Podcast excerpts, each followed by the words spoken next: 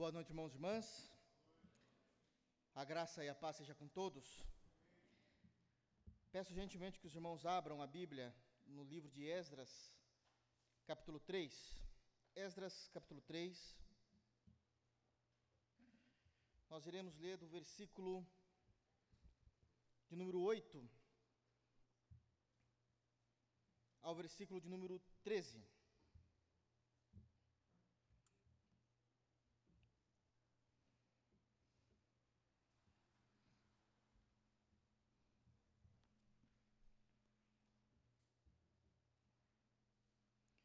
Esdras capítulo 3, do verso 8 ao versículo de número 13, que é o fim do capítulo. Amém? Todos abriram? Após a leitura, eu quero pedir para que os irmãos permaneçam com o texto aberto para que a gente possa expor de acordo com aquilo que o Senhor revelou a nós em Sua palavra. Amém? Diz assim o texto bíblico, palavras de Esdras, inspiradas pelo Espírito Santo, falando da narrativa do retorno do povo de Deus à sua terra após o cativeiro babilônico. Diz assim: No segundo ano da sua vinda à casa de Deus, em Jerusalém, no segundo mês, Zorobabel, filho de Sealtiel, e Jesuá, filho de Josadac, e os outros seus irmãos, sacerdotes e levitas, e todos os que vieram do cativeiro a Jerusalém começaram a obra da casa do Senhor e construíram e constituíram levitas da idade de 20 anos para cima, para superintenderem. Então se apresentaram Jesuá com os seus filhos e seus irmãos, Cadmiel e seus filhos, os filhos de Judá, para juntamente vigiarem os que faziam a obra da casa de Deus, bem como os filhos de Renadade, seus filhos e seus irmãos, os levitas. Quando os edificadores lançaram os alicerces do templo do Senhor, apresentaram-se os sacerdotes, paramentados e com trombetas, e os levitas, filhos de Asaf, com símbolos para louvarem o Senhor segundo as determinações de Davi, rei de Israel. Cantavam alternadamente, louvando e rendendo graças ao Senhor, com essas palavras: Ele é bom porque a sua misericórdia dura para sempre sobre Israel. E todo o povo jubilou com altas vozes, louvando ao Senhor por se terem lançado os alicerces da sua casa. Porém, muitos dos sacerdotes e levitas e cabeças de família, já idosos, que viram a primeira casa, choraram em alta voz quanto à sua vista foram lançados os alicerces desta casa. Muitos, no entanto, levantaram as vozes com gritos de alegria, de maneira que não se podia discernir as vozes de alegria das vozes do choro do povo, pois o povo jubilava com tão grandes gritos que as vozes se ouviam de muito longe. Amém. Feche teus olhos, vamos buscar orientação de Deus para que nós possamos expor a Sua palavra. Todo-Poderoso Deus, é por meio unicamente do nome de nosso Senhor Jesus que nós te adoramos e bendizemos a ti. Como foi dito, cantamos louvores, adoramos o teu santo nome. E em alegria agora iremos ouvir a tua santa palavra. Fala aos nossos corações por meio do teu Espírito Santo. Transforma as nossas vidas, nos dá direção, nos dê norte, Pai, para que possamos prosseguir em nossa caminhada contigo. Nos ajuda a resolvermos, a alinharmos a nossa vida diante de ti por meio do Teu Espírito Santo, Senhor. Trabalhe em nós para que nós possamos ser mais parecidos com Jesus.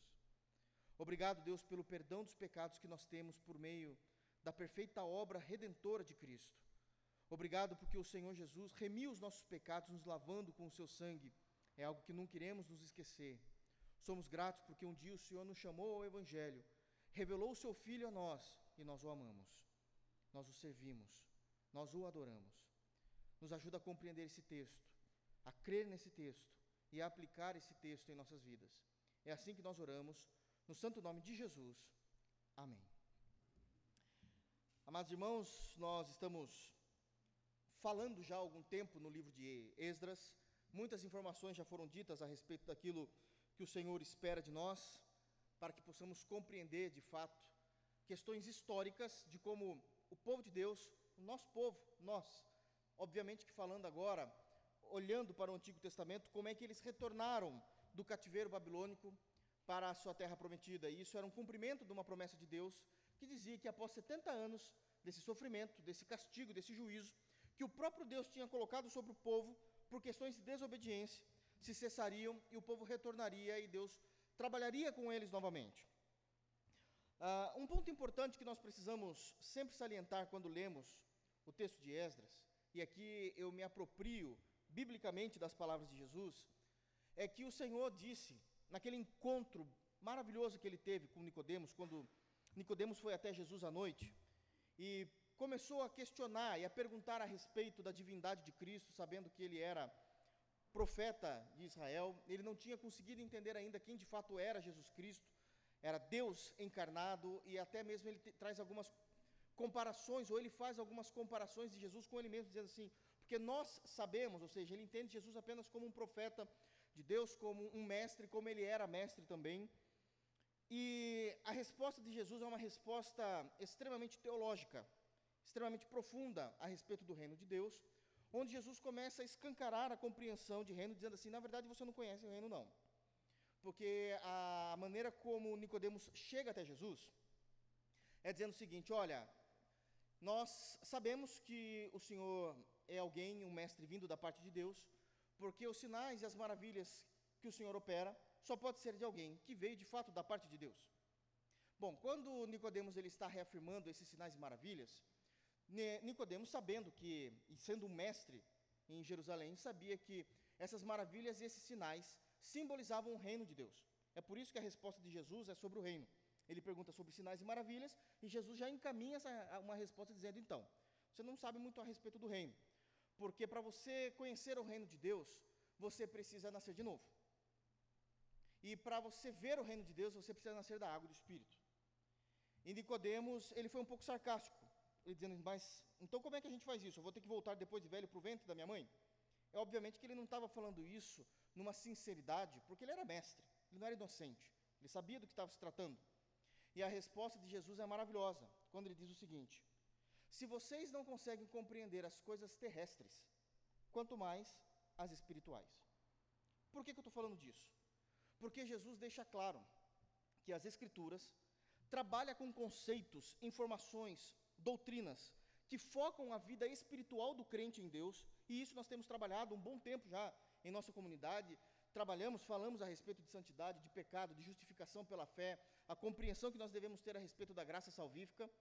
Mas Jesus está dizendo que existem pontos terrestres, informações, doutrinas que são para a igreja viver aqui enquanto se existe igreja nesse plano, nesse mundo.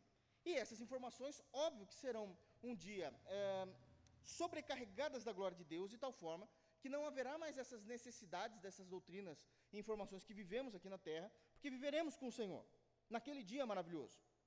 Mas Jesus então está dizendo que existem informações de doutrinas espirituais e existem informações terrenas.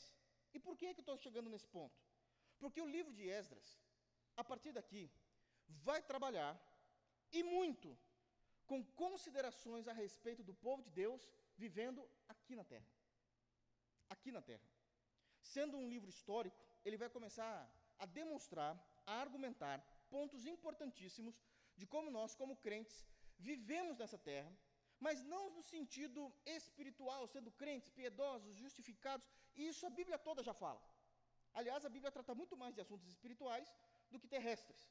Mas o livro de Esdras, em conjunto com o livro de Neemias, o foco é o tempo todo, na grande maioria das vezes, não em sua totalidade, mas na grande maioria das vezes, trazer informações de como nós devemos nos comportar como cidadãos da terra também. Da terra também.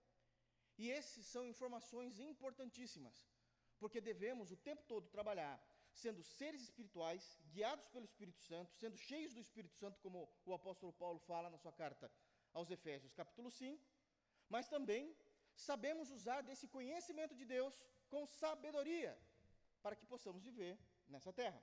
Aliás, o próprio apóstolo Paulo fala isso em Colossenses capítulo 1, dizendo que ele orava para que nós fôssemos cheios do conhecimento de Deus, mas uma vez que nós fôssemos cheios desse conhecimento de Deus, deveríamos usar esse conhecimento aqui na terra com sabedoria e inteligência espiritual, discernimento. E é esse o ponto que o livro de Esdras vai tratar bastante.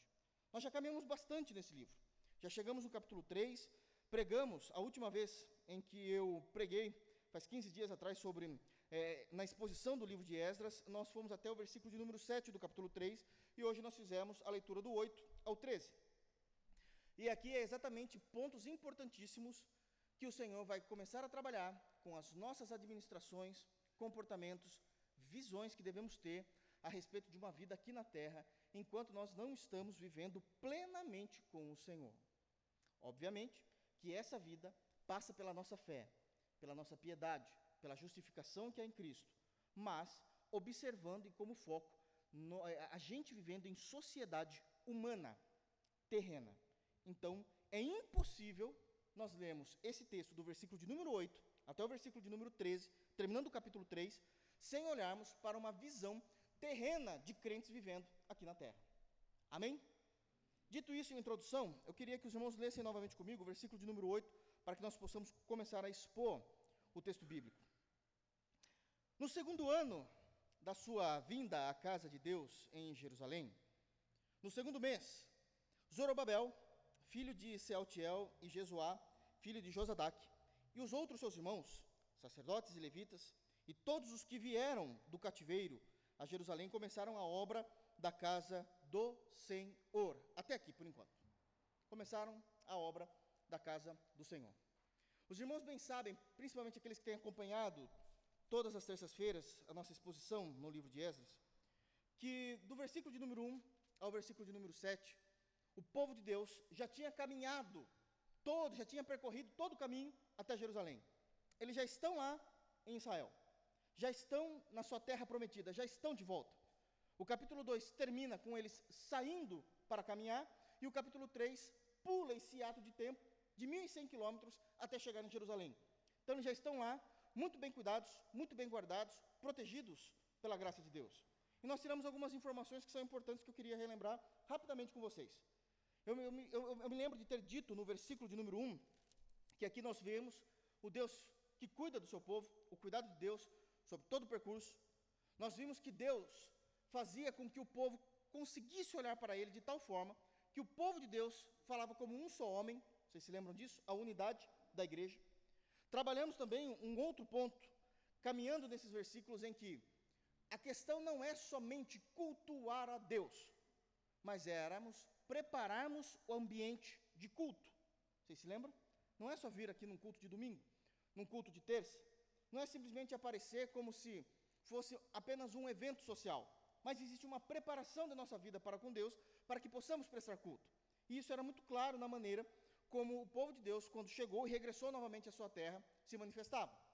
Depois era dito que as bases da reconstrução, da restauração do altar de Deus, onde seriam oferecidos sacrifícios, foram restauradas exatamente no mesmo ponto anteriormente, há muito mais de 80, 90 anos atrás, quando houve a invasão da Babilônia. Porque precisamos também restaurar a nossa vida para com Deus. Um dia começamos a caminhar corretamente diante de Deus, por motivos da vida, desanimamos da fé cristã, erramos em nossos caminhos, mas um dia, o Senhor tratando em nossos corações, retornamos, alinhamos a nossa vida, restauramos a nossa vida espiritual e começamos a caminhar. E por último, eu me lembro de ter dito que a vida de culto precisava voltar ao cotidiano. Vocês se lembram disso? A vida de culto precisava voltar ao cotidiano. Já tinham retornado da Babilônia, Deus já tinha guardado eles, já tinha sido lançado ali o alicerce e sobre o alicerce reconstruído o altar de sacrifício, que era a maneira como se adorava a Deus no Antigo Testamento.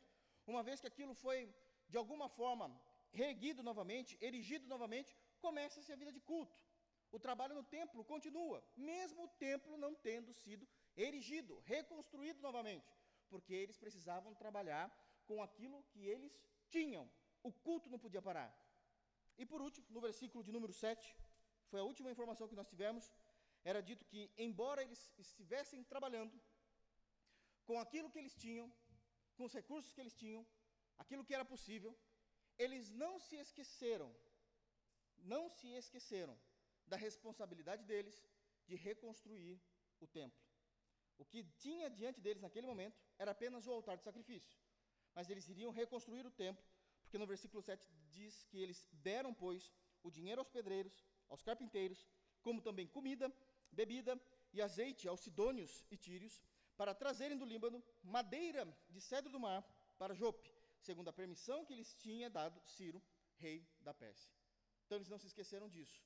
Trabalhavam com o que tinham, mas tinham um planejamento, tinham um plano a se cumprir. É exatamente a partir dessa compreensão que o capítulo 8 começa, que o versículo 8 começa, demonstrando qual era o comportamento do povo de Deus, como é que as coisas precisavam ser vistas e entendidas a partir do núcleo da fé em Deus numa vida terrestre. E é aqui que eu quero começar. Nós lemos o versículo de número 8. É dito que Zorobabel se levantou, Jesuá se levantou, alguns sacerdotes se levantaram, levitas se levantaram, e diz quase lá no final do versículo de número 8, que todos os que vieram do cativeiro a Jerusalém começaram a obra da casa do Senhor e constituíram levitas da idade de 20 anos para cima para superintenderem. E aqui nós já temos uma primeira lição importantíssima. Uma primeira lição importantíssima. Planos e projetos precisam necessariamente sair do papel. Planos e projetos precisam necessariamente saírem do papel. Não pode ser algo somente lúdico. Planos e objetivos não pode ser algo somente teórico. Não pode ser algo que nós passamos horas e horas e horas discutindo, planejando, observando, quando está tudo pronto, levamos em assembleia de igreja, discutimos o assunto na igreja, foi afirmadas as informações, foi dado como ok por todos os irmãos e se esquece dos planos. Isso não pode acontecer. Planos e projetos devem sair, precisam sair do papel. Obviamente que eu estou falando isso dentro daquilo que o texto pede e dentro daquilo que o texto está narrando. Mas todas, sem exceção, todas as informações, todas as lições que eu falar aqui hoje nesse texto, não serve somente para a vida cristã especificamente, mas para todas as áreas da nossa vida. Em qualquer área da sua vida. Se os irmãos perceberem, o versículo 8 está dizendo que no segundo ano, no segundo mês, do momento do versículo de número 7 para o versículo de número 8, se passou um ano. Se passou um ano. Eles chegaram, era o primeiro ano. Precisaram projetar, precisaram pensar como é que a gente vai fazer isso. Como é que a gente vai construir, reconstruir o templo? Já estamos lidando com aquilo que temos, mas precisamos avançar. Precisamos reconstruir o templo. É ordenança da parte de Deus. Projeto feito, projeto aceito, projeto decidido. Passa-se um ano, agora precisamos agir. Isso precisa sair. Na igreja da nova aliança, é a mesma coisa. A igreja peca, a igreja erra, quando se estabelecem projetos, e esses projetos são decididos, são confirmados, e isso cai no esquecimento. Isso não pode acontecer. Agora, uma coisa eu preciso deixar muito claro: esses projetos, embora possa ter alguém que encabece, o povo de Deus precisa comprar essa ideia. Não se faz nada sozinho. Não tem como se fazer projetos grandiosos com duas ou três pessoas. Ou é com todo mundo, ou não é com ninguém. O texto deixa claro que diz que todos os que vieram do cativeiro a Jerusalém começaram a obra de Deus. O envolvimento é de toda a igreja. O envolvimento é de todo o povo. Essa é uma diferença inicial entre mundo eclesiástico, o mundo da igreja, e o mundo corporativo. No mundo corporativo vai ter alguém que vai ter que lidar com isso, tem os recursos para isso, ele está tranquilo com relação a isso. Na igreja, é todos os braços. Todos precisam se unir. É um corpo. É um corpo. Mas se isso é na igreja, então isso também tem que passar pela nossa vida pessoal. Quantos de nós, não precisa falar não, só fala para o teu coração. Quantas vezes você projetou algo para a tua vida, e não levou a cabo. Vamos falar das mais simples. As mais simples. Virou o ano. Esse ano eu vou ler a Bíblia toda. Na primeira quinzena de janeiro já, já se perdeu já. Porque o ser humano, e infelizmente falo isso com tristeza, porque eu sou brasileiro, mas o brasileiro em si é um povo que desiste muito fácil das coisas. São poucos aqueles que levam tudo que projetou, tudo aquilo que decidiu a cabo. São muito poucos. Quantas pessoas nós conhecemos que disseram: Esse ano eu vou fazer minha faculdade? Desistem no primeiro semestre. Olha a quantidade de pessoas que iniciam numa turma de faculdade. Depois de um ano, olha quantos sobraram. Depois de quatro ou cinco anos, conforme o curso, veja quantos se formaram. Há postura. Os projetos não são levados ao fim. O que isso significa? Que a igreja, o povo de Deus, não pode projetar e muito menos decidir, confirmar, concordar com um projeto no calor da emoção. Não pode. Porque passa-se dois, três dias, esse calor momentâneo, aquele ambiente, aquele clima que estava ali, passou. Mas você precisa da sua palavra. Você precisa cumprir. O povo de Deus nos ensina o como temos que ser fiéis à nossa postura e à nossa palavra. Se eu falei que eu vou fazer algo, nós precisamos fazer. Jesus nos ensina no seu sermão: seja vosso falar, sim, sim, não, não. Se você falou sim, é porque é sim de fato. Se você falou não, é porque realmente é não. O que passar disso é de procedência do diabo. É de procedência do diabo. Isso é extremamente importante que devemos entender. Mas não é só Jesus que fala isso. Paulo também fala. Paulo em Romanos, capítulo 1, quando ele já está falando do juízo de Deus, do julgamento de Deus sobre a própria raça humana, principalmente no que tange em Deus nos entregar aos nossos desejos pecaminosos, que vai começar isso a partir do versículo 27 de Romanos capítulo 1. Quando ele chega na altura do versículo 31, ele vai fazer uma lista de tudo aquilo que ele mesmo abomina, que Deus abomina. E ele vai dizer no versículo 31, pelo menos na tradução Ara, na revista atualizada, ele diz que Deus abomina aqueles homens que são pérfidos. Na corrigida, ele vai dizer aqueles que são infiéis nos contratos. Pérfidos é aqueles que traem, que não cumprem a palavra juramentada. Você não falou sim? Para Deus aquilo é um juramento. Então é sim. Você não falou, você não acordou com o irmão, você não acordou com a igreja que seria dessa forma, não foi acordado, foi acordado. Então você precisa cumprir. Se você não cumprir, você é um pérfido. Eu abomino a tua alma. Aquilo que falamos, aquilo que projetamos, aquilo que decidimos, precisa ser levado até o fim. E é exatamente isso que eles estavam fazendo. Começaram a cultuar a Deus no seu primeiro ano de retorno, a partir do que eles tinham, somente o altar do sacrifício. Mas passou-se um ano, o projeto tinha sido aprovado, todo mundo concordado, vamos levantar o templo. Isso precisa sair do papel. Amém? Vocês estão me olhando com uma cara. Ainda no versículo de número 8, no final. E constituíram levitas da idade de 20 anos para cima para a, para a superintenderem. Em segundo lugar, quero dar um destaque aqui extremamente importante. Extremamente importante. Em segundo lugar, é preciso destacar pessoas para aprenderem e se qualificarem no novo objetivo. É preciso destacar pessoas para aprenderem e se qualificarem para o novo objetivo comum do reino de Deus. Qual era o objetivo?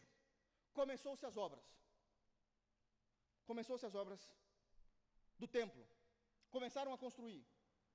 O templo ainda estava sendo construído. E já foram separados pessoas que, ao terminarem um tempo, estariam no outro dia já trabalhando adequadamente no serviço a Deus. Pensa comigo. Imaginem, os irmãos conhecem Antigo Testamento o suficiente para trazerem essa imagem que eu quero pedir aos irmãos à mente. Os irmãos sabem a solenidade que era o trabalho no templo. Os irmãos sabem como Deus levava a sério as leis que ele estipulou, designou, decretou, tanto em Êxodo como no livro de Levítico, para que existisse um funcionamento perfeito do seu culto no Antigo Testamento, cheio de informações, cheios de leis que precisavam serem seguidas à risca no seu culto. Imaginem, não foi esse o caso, mas imaginem que o templo foi erigido, reconstruído, e depois de pronto, depois de pronto, entregado ao Senhor, Deus dizendo: comecem a me cultuar então, como eu já descrevi há muitos anos atrás, muitos anos atrás, por Moisés. A partir de hoje. Aí começa a chegar um pessoal, me desculpa a expressão, meio panguando, e pessoas começam a vir adorar a Deus, e os sacerdotes não sabem como imolar um animal. Não tem ideia. Eles voltaram de cativeiro. Não faziam isso. Era uma geração nova. Eram homens de 20 anos. Um pouco para cima. Só nesse período que eles foram expulsos da sua terra, já se fazia 92 anos. Nunca tiveram contato com matar animal. E acreditem, matar um animal não é tão simples como parece. Existe uma técnica, existe uma força que precisa ser feita. Mas não é só essa questão. Deus é extremamente detalhista. Porque lá na lei diz o seguinte: que tem que saber como imolar, exatamente como derramar o sangue do animal no altar, tem um jeito certo. Depois tem que despedaçar o animal, colocar as partes de acordo com como ele decidiu no altar de sacrifício para ser queimado. As roupas dos sacerdotes tinham que saber, tinham que ser vestidas de uma forma coerente, correta com o que Moisés tinha designado pelo poder de Deus. Eles precisavam passar pelo ritual da purificação para poderem servir a Deus no templo. Imagine se essa galera não fosse chamada, treinada adequadamente enquanto o templo estava sendo construído. Como é que eles iam começar o trabalho? A mesma coisa a igreja, irmãos. A igreja decidiu não é só decidir falar, o meu voto foi sim. Não, isso não importa só. Foi sim? Sim. O que você vai fazer agora? Aonde você vai poder ajudar? Porque quando tudo isso aqui terminar, isso aqui tem que estar funcionando. E tem que estar funcionando com excelência. Porque isso aqui é para Deus. Sim, eu entendo, eu entendo sim que vão existir variáveis, situações no meio do caminho que são inesperadas. Mas se as pessoas que estiverem trabalhando, a igreja tiver comprado a briga, isso é resolvido no dia. Isso é resolvido no dia. A gente resolve. Mas são pessoas qualificadas. Não é só dizer o sim e falar, eu votei pelo sim. Ou eu votei pelo não. E depois nunca mais lembrar disso. Precisa-se de pessoas destacadas para tal obra. E a maioria das vezes, eu escuto o seguinte: eu posso até fazer alguma coisa, mas não quero liderar, não. Não consigo, então. Sozinho não dá. Eu posso ajudar, mas não me põe na frente. Mas então o que a gente faz? A gente para tudo? Porque senão é sempre as mesmas pessoas. E as mesmas pessoas. E as mesmas pessoas. E tem um ponto importantíssimo aqui. No versículo 8, é dito que foram destacados a tribo de Levi, sacerdotes e levitas. Mas no Novo Testamento não existe, não existe, em hipótese alguma, a exigência de um grupo específico de pessoas para trabalhar num lugar específico no reino de Deus. Não existe isso. Todos podem trabalhar. Todos são livres. Então, muitas vezes, não precisa ser destacado. E o voluntariado? Como é que fica?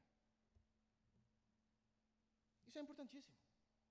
projetos precisam sair do papel, mas pessoas já precisam estar treinando para quando o projeto for concluído, as coisas funcionarem. Imaginem o templo construído e o culto não funcionando. Chega alguém para oferecer um sacrifício, o cara já corta o pescoço errado do animal, é sangue voando para todo lado. Para conseguir desossar um animal, despedaçar um animal, quatro, cinco horas, porque não entende como funciona, a fila já está enorme, o dia já está escurecendo, está chegando seis horas da tarde, o templo se fecha do seu trabalho e a pessoa não conseguiu pedir perdão a Deus, porque o perdão era através do sacrifício. Não pode. Pessoas preparadas, destacadas e também voluntários para o reino de Deus. Vocês percebem como não são doutrinas específicas, espirituais, mas são consensos terrenos de como devemos viver? Os projetos precisam sair do papel. E nós precisamos nos preparar para realizar a obra de Deus. Para realizar a obra de Deus. Versículo 9. Continua dizendo: Então se apresentaram Jesuá com seus filhos e seus irmãos, Cadimiel e seus filhos, os filhos de Judá, para juntamente vigiarem os que faziam a obra na casa de Deus, bem como os filhos de Renadad, seus filhos e seus irmãos, os levitas. Em terceiro lugar, algo extremamente importante. Todo trabalho no reino de Deus precisa de uma liderança. Todo trabalho no reino de Deus precisa de uma liderança. Irmãos, não sejamos inocentes demais. Nós sabemos que todo grupo precisa de uma liderança.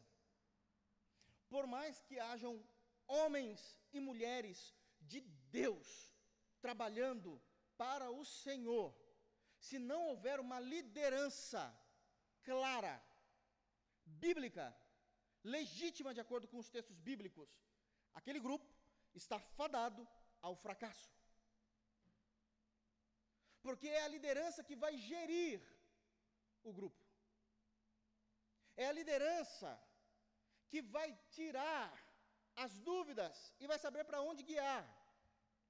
É a liderança que não vai permitir que duas posições diferentes dentro do grupo não venham conflitar, mesmo que as duas posições, são ambos crentes, estejam corretas, mas qual é o melhor para o momento?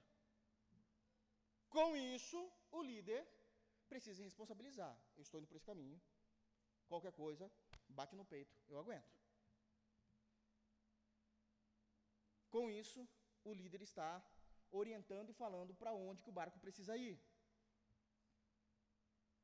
Caso contrário, não vai funcionar. Se não existir um papel de liderança, a primeira conversa que alguém dizer, não, nós vamos fazer assim, o outro vai dizer, mas por que eu preciso te obedecer e você não me obedece? Nós estamos aqui na mesma posição, e é uma verdade. Por que, que a tua posição é melhor do que a minha? Quem define isso? Precisa-se de uma liderança. Se os irmãos prestarem atenção no versículo 9, é dito que foram levantadas dois tipos de liderança. A primeira liderança é para os pedreiros, para juntamente vigiarem os que faziam a obra na casa de Deus. E a segunda liderança para vigiarem o trabalho dos levitas.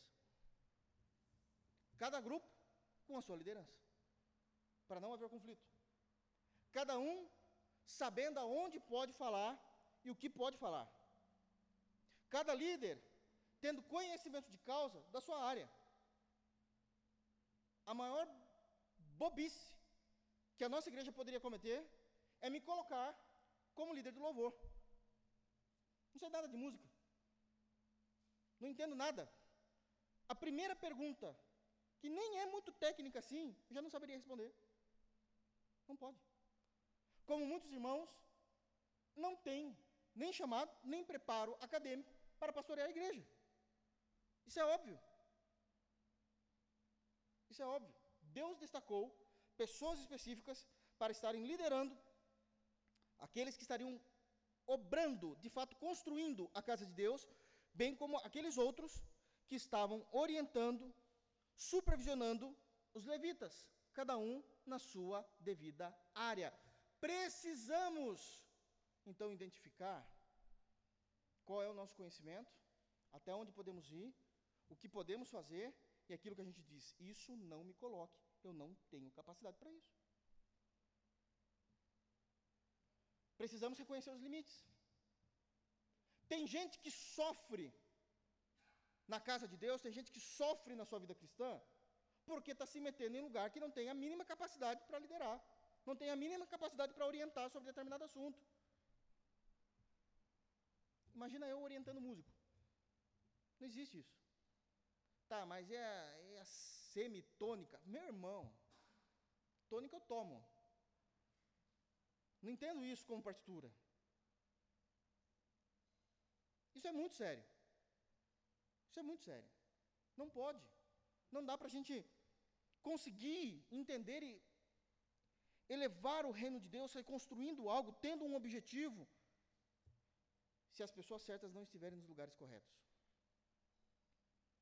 Se as pessoas certas não estiverem nos lugares corretos. Amém, irmãos? Eu falei que o texto está falando de coisas terrenas. E alguém pode dizer assim: Poxa, mas não era bem isso que eu queria. Não se esqueçam que Jesus falou. Se vocês não entenderem as terrenas primeiros, vocês não vão entender as espirituais. Vocês vão fazer tudo errado nas espirituais. Está lá no texto de João 3. Então precisamos alinhar a nossa vida. Precisamos reconstruir a nossa vida. Versículo de número 10. Quando os edificadores lançaram os alicerces do templo do Senhor, apresentaram-se os sacerdotes, paramentados e com trombetas, e os levitas, filho de Asaf, com símbolos, para louvarem o Senhor, segundo as determinações de Davi, rei de Israel. Uma quarta lição aqui importantíssima. Toda obra, todo o nosso trabalho, e agora pensando no coletivo da igreja, todo objetivo, todo projeto da igreja, necessariamente precisa ser para a glória de Deus.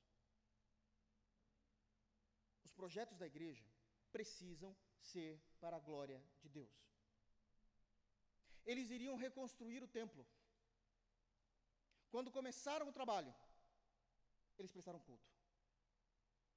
Quando se começou a colocar e assentar as primeiras pedras, os sacerdotes, devidamente paramentados com a roupa de trabalho sacerdotal do Antigo Testamento, com instrumentos nas mãos, assim também como os levitas, com símbolos nas mãos, começaram a adorar ao Senhor. Porque isso aqui, Senhor, o templo é para ti. Se alguma motivação nos move para reconstruir o templo, que não seja o louvor da tua glória. Isso é idolatria. Isso é idolatria. E precisamos trazer isso para a compreensão da igreja local. Nós temos um projeto. Para que esse projeto? Qual o objetivo desse projeto? Como Deus será mais glorificado nesse projeto? Como o Evangelho será mais enaltecido nesse projeto? o que é que isso vai agregar de fato para o reino de Deus? Como isso vai facilitar a propagação do Evangelho, se não é a propagação do Evangelho, o ensino do Evangelho aos crentes locais? Como isso vai trazer uma maior facilidade para os crentes locais para entenderem a palavra? Um aconselhamento? Um louvor mais gostoso a Deus, que flui com maior facilidade? qualquer projeto eclesiástico que for com qualquer outra motivação que não seja para a glória de Deus a idolatria. Isso se tornou um ídolo, já não é mais aceitável por Deus. Quantas vezes eu tenho vida de igreja há muitos anos, desde criança. Quantas vezes eu vi, em algumas denominações específicas, a denominação brigando entre igrejas locais da mesma denominação. O louvor mais bonito é da minha igreja. Eu vi isso várias vezes, por vários anos. Isso que é da mesma denominação. Não, não, não. É a nossa igreja local, nosso louvor não tem para ninguém na nossa cidade. Quantas vezes eu vi pessoas, músicos, louvado seja Deus que isso não acontece aqui, de verdade, eu falo isso de coração. Mas quantas vezes eu vi músicos querendo tocar na igreja para se aparecer, só de domingo? Tem mais gente. Só toco se for com a banda tal específica da igreja. Quantas vezes vi pastores subindo para pregar com exigências, que são exigências hipócritas, pecaminosas. Quantas vezes? Quantas vezes vi pessoas levantando a mão para trabalhar na igreja, para agradar pastor? Eu não sou bobo. Eu sei. Isso é idolatria. Isso é pecado. Qualquer motivação que nós tivermos e levarmos isso para a nossa vida pessoal, o que é que você precisa? O que você tem pedido para Deus? Primeiro ponto do crente: isso é lícito pedir para Deus? E você vai dizer: é, é sim, pastor. Então, ok. É lícito, mas com qual objetivo? Só para você? Como o reino de Deus será glorificado? Como Deus será glorificado nisso que você pede para Ele? Para que as nossas orações, as bênçãos que nós temos pedido para Deus, não se tornem idolatria também. Não se tornem idolatria. Esaú perdeu seu direito à primogenitura, porque olhava todas as coisas como idolatria, não era para o reino, não era para se cumprir a promessa de Deus, era como ele se daria bem em todas as coisas. É importante nós pensarmos nisso começar-se o trabalho, enaltecemos a Deus. É para a glória dele, somente para ele. Já dizia o apóstolo Paulo, já dizia o apóstolo João, ambos disseram isso. João no seu evangelho e Paulo na carta aos Colossenses. Todas as coisas foram criadas por ele e para ele. Nada foi criado para nós. Nós desfrutamos da bênção salvadora da cruz mas é para Ele, é para Ele, é para Ele. O tempo todo. Versículo de número 11. Cantavam alternadamente, louvando e rendendo graças ao Senhor, com estas palavras: Ele é bom, porque a sua misericórdia dura para sempre. E todo o povo jubilou com altas vozes, louvando ao Senhor, por se terem lançado os alicerces da sua casa. E aqui eu quero trazer e tirar três lições que o texto diz. Só o versículo 11 tem muita informação. Tentei reduzir o máximo. Três informações claras aqui. Três informações claras. A primeira informação que nós temos no versículo de número 11 é que todos, todos da comunidade de Israel estavam não somente alegres, mas estavam glorificando a Deus no propósito e no projeto que eles tinham. Todos. Todos. Isso daqui é muito importante. Não eram uns outros. Não era um grupo específico. Mas todos estavam lá Todos estavam lá. Com todo o povo, todo o povo, tinham entendido a necessidade de glorificarem a Deus reconstruindo o templo. Toda a comunidade precisa entender que Deus será glorificado nesse lugar, mas não é porque um grupo de pessoas fez algo, é porque toda a comunidade se comoveu. Deixa eu falar uma coisa para vocês. Isso passa também pela nova aliança. Isso passa também pela nova aliança. Tem muitas coisas em comum daquilo que o apóstolo Paulo e o apóstolo João pregam, que vê-se claramente na comunidade, na história do povo judeu. Até porque os dois eram judeus mesmo, de fato. Então eles conseguiam ver isso numa cena muito maior, muito mais clara do povo de Deus do Antigo Testamento, dizendo: isso precisa ainda acontecer na nova aliança. Isso vem e atinge todos os povos. Deixa eu falar uma coisa. Sabe por que todo o povo de Israel estava ali presente? Porque o povo aprendeu uma coisa importantíssima: que eles deveriam se amar.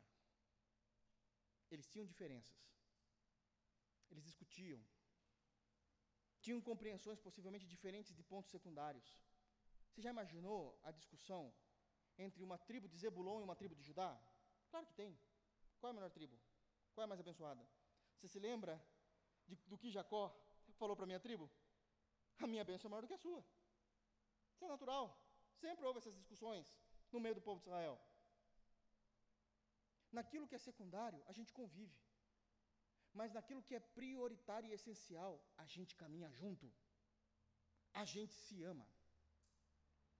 A gente se ama. E tanto o apóstolo João como o apóstolo Paulo trabalham esse contexto de se amarem, de comungarem e caminharem juntos. Eu queria que os irmãos abrissem a Bíblia, por favor, em 1 de João. E aqui isso é importantíssimo. Óbvio, óbvio que eu não vou expor a carta de 1 de João, mas eu quero andar um pouquinho nela com vocês. Em 1 de João, capítulo 5, nós vamos ter aqui o tema principal, o objetivo do apóstolo João ter escrito a primeira carta dele. Está lá no final da Bíblia, 1 de João, capítulo 5. E a, ele vai dizer o seguinte: que o motivo dele ter escrito essa carta é para que os crentes tivessem em Jesus convicção da vida eterna. Esse é o objetivo. A preocupação de João, o apóstolo João, era que os crentes tivessem uma convicção da vida eterna. A distância de temperamento, comportamento e ministério do apóstolo João com o apóstolo Paulo é gritante. O apóstolo Paulo é aquele homem mais bravo. É aquele homem que já jogava na cara as coisas. Dizendo: se é que vocês têm o Espírito de Deus. Vai por aí, por esse caminho. Pronto, resolve o assunto, já fala, entende. Apóstolo João é aquele, aquele avô fofo, maravilhoso, velhinho, inclusive. Quando ele está escrevendo aqui, ele está muito velhinho. Já está bem velhinho. E ele é aquele avô todo doce. Mas isso não significa que ele não exorta. Ele só exorta de forma diferente. Paulo exorta sendo duro. Como é que vocês, em tão pouco tempo, passastes do evangelho para um outro evangelho que nem evangelho é? Ele já vai assim. Está lá em Gálatas. O apóstolo João, ele é doce. Mas não se enganem, é mais difícil. Porque ele é doce e ele exorta batendo na gente com luva de pelica. Como que é a exortação dele? Ele não diz assim, vocês não têm Espírito Santo, ele não fala isso. Ele olha para o povo e diz assim: Então, meus filhinhos, ele começa assim: Filhinhos, o cristão tem que ser isso aqui, ó. Tá, tá, tá, tá, tá, tá, tá. Vocês, é isso aqui, ó. Pá, pá, pá, pá, pá, pá, pá. A distância entre o que vocês são e o que o Senhor espera de vós é isso. E aí você sai dizendo, eu não sou nada. Ele consegue fazer isso. Ele não precisa jogar na cara. Mas ele faz um comparativo. E a preocupação dele era fazer com que os cristãos entendessem a necessidade de ter convicção: eu sou salvo, eu tenho a vida eterna. Ele diz isso em 1 João, capítulo 5, versículo de número 13. Ele diz: Estas coisas vos escrevi, ele está falando de tudo que ele escreveu desde o capítulo 1. Estas coisas vos escrevi a fim de saberdes que tendes a vida eterna. Esse é o ponto. Vocês têm a vida eterna. Eu preciso que vocês tenham convicções claras no coração de vocês que vocês são salvos por Jesus. Se vocês tiverem convicções, vocês agirão como crentes. Ah, entendi. Só que aquele negócio, ele falou que já escreveu algumas coisas. E tudo que passou anteriormente, ele escreveu evidenciando quem de fato é salvo. aqui ele fala: Isso aqui é ser salvo. Quero que vocês tenham convicções. Se vocês passarem por esse teste aqui. E aí ele faz a comparação. Queria que os irmãos abrissem, por exemplo, no capítulo de número 3. Isso aqui é sensacional. Alguns dos pilares para entendermos se somos salvos ou não. Temos que passar por isso aqui. É o que ele está falando. O primeiro, eu entendo que é uma evidência de salvação, uma evidência moral. Ele vai falar desse pilar. Olha lá, 1 João capítulo 3, versículo 9. 1 João capítulo 3, versículo 9. A evidência moral. Ele diz: Todo aquele que é nascido de Deus não vive na prática do pecado. Acabou. A primeira evidência de eu ser salvo em Jesus é que eu busco a minha santidade. Ele não está dizendo que a gente não peca. Pecar é uma coisa. Ô oh, Senhor, pequei, escorreguei meus pés, tenha misericórdia de mim, me levanta novamente. Outra coisa é a prática do pecado. Eu sei o que é o correto, eu conheço a palavra de Deus e vivo fora da palavra de Deus. Não, você não é salvo. Claro, duro de ouvir isso. Mas ele está falando da forma mais amorosa possível. Paulo fazia a gente pular da cadeira de susto. O apóstolo João nos empurrava mais na cadeira ainda com senso de culpa. O espírito era o mesmo. Isso é maravilhoso. O espírito era o mesmo. Mas passa pela evidência moral. Tem uma evidência que é doutrinária. Olha lá o versículo 23, do mesmo capítulo. Evidência doutrinária. Ora, o seu mandamento, então, é doutrina. O seu mandamento é este: que creiamos em o nome de, de seu Filho Jesus Cristo. Isso aqui é uma evidência doutrinária. Já expliquei aqui algumas vezes. Crer em Jesus é diferente de acreditar em Jesus. Acreditar é saber que ele existe. Crer é se colocar debaixo da sua tutela e viver os seus mandamentos. Isso é importante, porque senão alguém pode dizer assim: ah, eu acredito em Jesus. Bom, o diabo também acredita, não é salvo. Isso é importantíssimo. Moral, não se vive pecando. Doutrinário, crê em Jesus. Terceira evidência desse mesmo capítulo. Ele vai falar de uma evidência social. O relacionamento com os irmãos da comunidade local e o amor com os irmãos. Olha lá, versículo de número 14. Mesmo capítulo. Olha o que ele diz. Nós sabemos que já passamos da morte para a vida. O que, é isso aqui? Ser salvo. Pelo amor de Deus. Claro como a luz do meio-dia. Nós sabemos que já passamos da morte para a vida porque amamos os irmãos. Aquele que não ama permanece na morte. Não gosto de gente. Tudo bem, tu não é salvo. Simples. Evidência social. Mas eu estou escrevendo isso aqui só para que vocês tenham certeza da vida eterna. Entendeu como João trabalha? É esse o ponto. É exatamente isso que ele estava falando. É exatamente este a realidade do que estava acontecendo em Esdras. Como é que todo mundo começou a celebrar? Porque existia diferenças. Existia pontos secundários, terciários, mas naquilo que é essencial, vamos louvar Deus juntos. Eu te amo, irmão. Vamos viver. E a gente caminha em comunidade. A gente caminha em comunidade. Paulo fala a mesma coisa, um pouquinho mais duro, mais rústico. Mas ele fala, olha lá em Colossenses. Colossenses capítulo 1. Paulo ele já não, não, dá toda essa volta. João foi falar disso lá no capítulo 5, né? Já tinha se passado cinco capítulos da evidência. Paulo no capítulo 1. Tum, abre aí. Colossenses, por favor, capítulo 1. Olha como ele diz isso.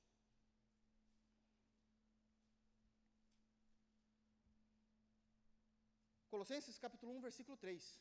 Já de cara, já de início. Paulo diz. Colossenses 1, 3. Damos sempre graças a Deus, aqui Paulo está falando dele e Timóteo, tá? Ele se apresenta lá no capítulo 1 e 2, no versículo 1 e 2.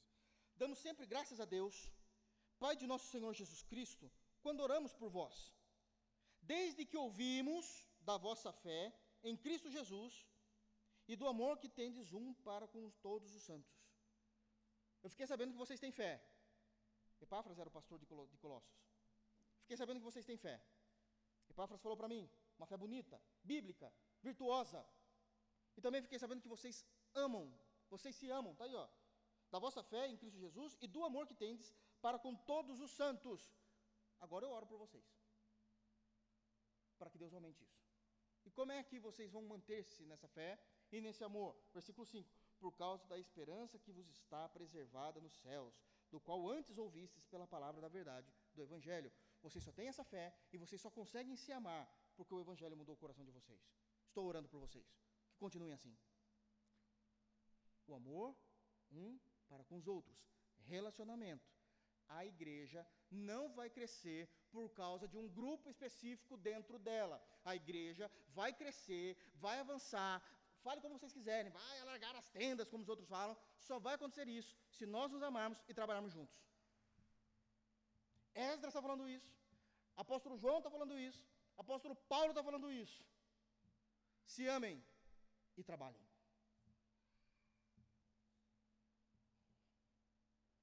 A mesma coisa na nossa vida pessoal, irmãos.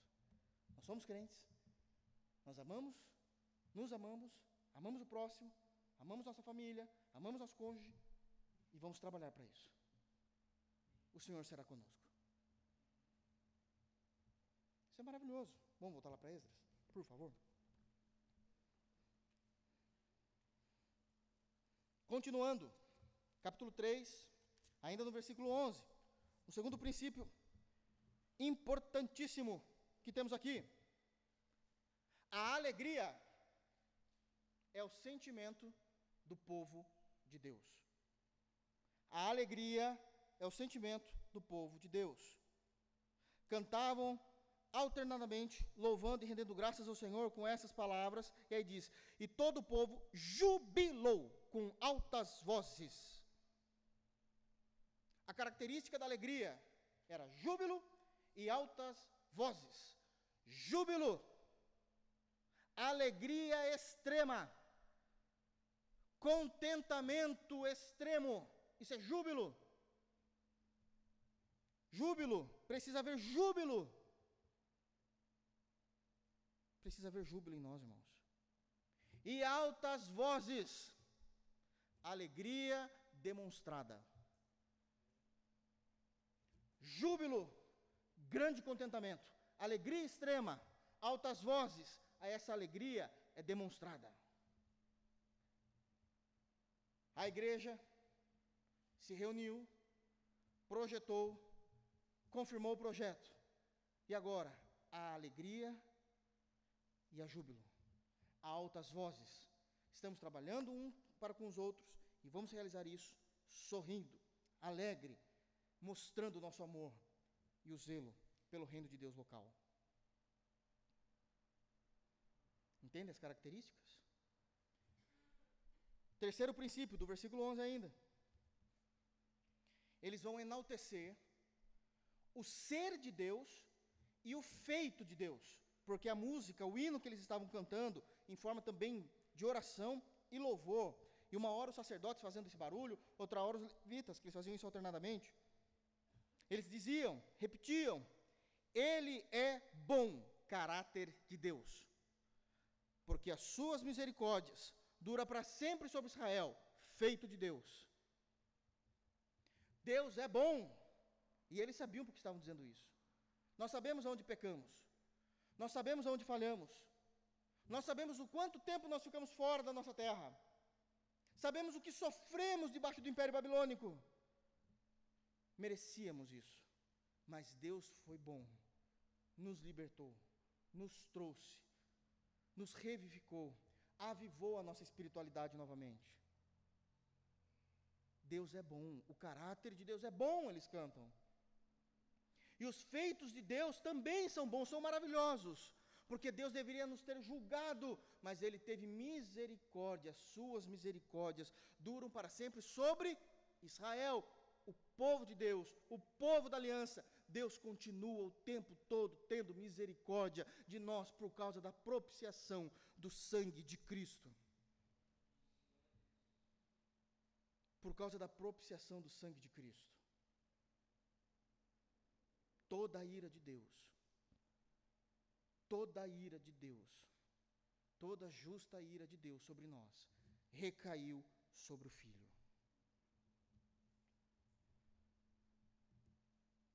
Verso 12. A tristeza do arrependimento e a alegria da graça restauradora. Porém, muitos dos sacerdotes e levitas e cabeças de famílias, já idosos, que viram a primeira casa, choraram em alta voz quando à sua vista foram lançados os alicerces desta casa.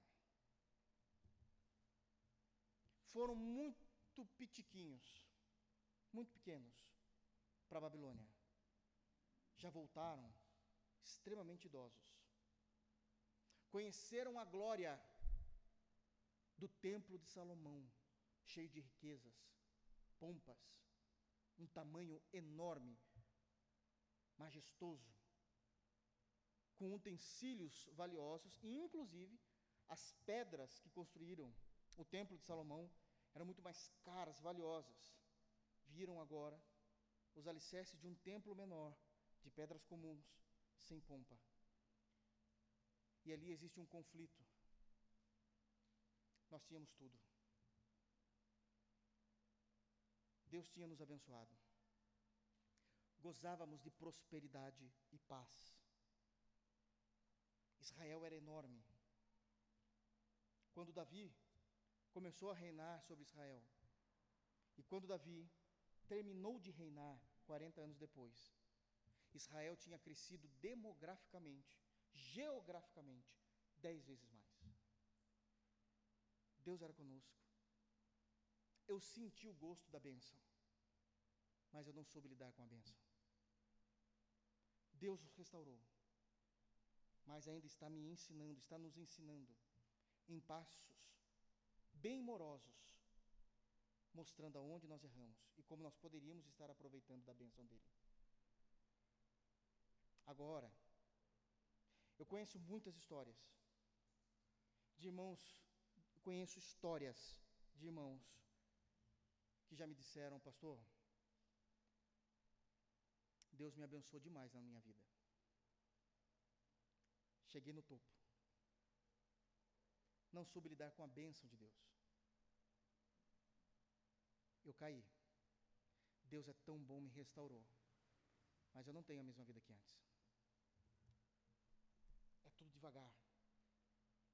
Às vezes eu sinto falta daquilo que Deus me abençoava, mas eu errei. Eu pequei.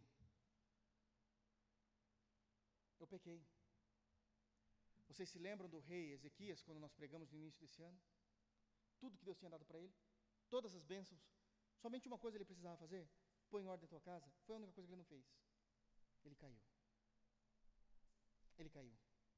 Sua família ficou destruída. Você se lembra das promessas de Deus sobre Davi? Mas permaneça assim. Davi, ainda não compreendendo muito a, a, a, ideia de que o homem foi feito para uma mulher, uma mulher para um homem, teve várias mulheres. E ainda assim quis a única mulher que ele não podia ter, de outro homem. A família dele caiu em frangalhos. Morreu velho, abençoado por Deus, mas não com a mesma honra não com a mesma honra. Chegaram no topo, não souberam lidar com a bênção de Deus. Não souberam. É o mesmo ponto. Templo de Salomão majestoso, cheio de ouros, pedras preciosas. As pedras, de fato, da construção eram de outros lugares. Aqui, pedra simples. É um lugar para a gente cultuar. Ah, quando nós tínhamos tudo isso. A tristeza que promove o arrependimento. Mas também tem outro lado. A graça que restaurou a espiritualidade deles. Porque muitos não conheceram aquele templo. E também não se importaram com isso. Muitos nasceram na Babilônia. Nasceram debaixo do exílio. E Deus restaurou eles. E esses se alegram. Muitos, final do versículo 12, muitos, no entanto, levantaram as vozes com gritos de alegria não importa que o templo é mais simples, que o templo é menor, eu não estou em Babilônia, nós estamos aonde Deus prometeu aos nossos pais. Por último, versículo 13.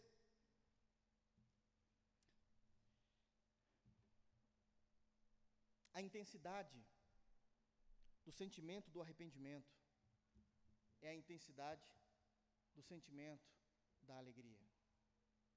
Erramos, há profundo arrependimento, e depois o arrependimento, profunda alegria, porque Deus nos restaurou.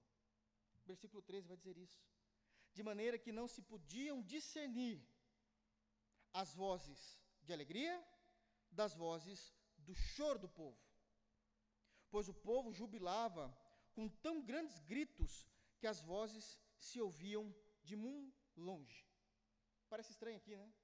Mas é que geralmente quando um judeu, ele se entristecia e se arrependia do seu pecado, ele era dramático. Raspava a cabeça, jogava cinzas, se vestia com panos de saco, gritavam e choravam, mas era sincero. Urravam, urravam de tristeza diante de Deus. Mas uma coisa que os judeus sabem fazer também é festa. E como sabem? Sabem celebrar. Do outro lado, tinha um povo novo, que estava com alegria e algazarra. E aqui nós aprendemos com eles exatamente isso. Nós precisamos ter intensidade nesses dois pontos de sentimentos para com Deus. Um arrependimento profundo por causa do nosso pecado, mas uma alegria profunda por causa da restauração de Deus. E é assim que nós vivemos. Não devemos cair, mas escorregamos. Quando a gente escorregar, que haja um arrependimento profundo, legítimo, sincero diante de nosso Deus. E em Sua misericórdia o Senhor vai nos restaurar. E agora o nosso coração deve se encher de alegria profunda, com júbilos e altas vozes, porque eu era digno do inferno, mas o Senhor nos restaurou. Que Deus nos abençoe. Em Cristo Jesus. Vamos ficar de pé?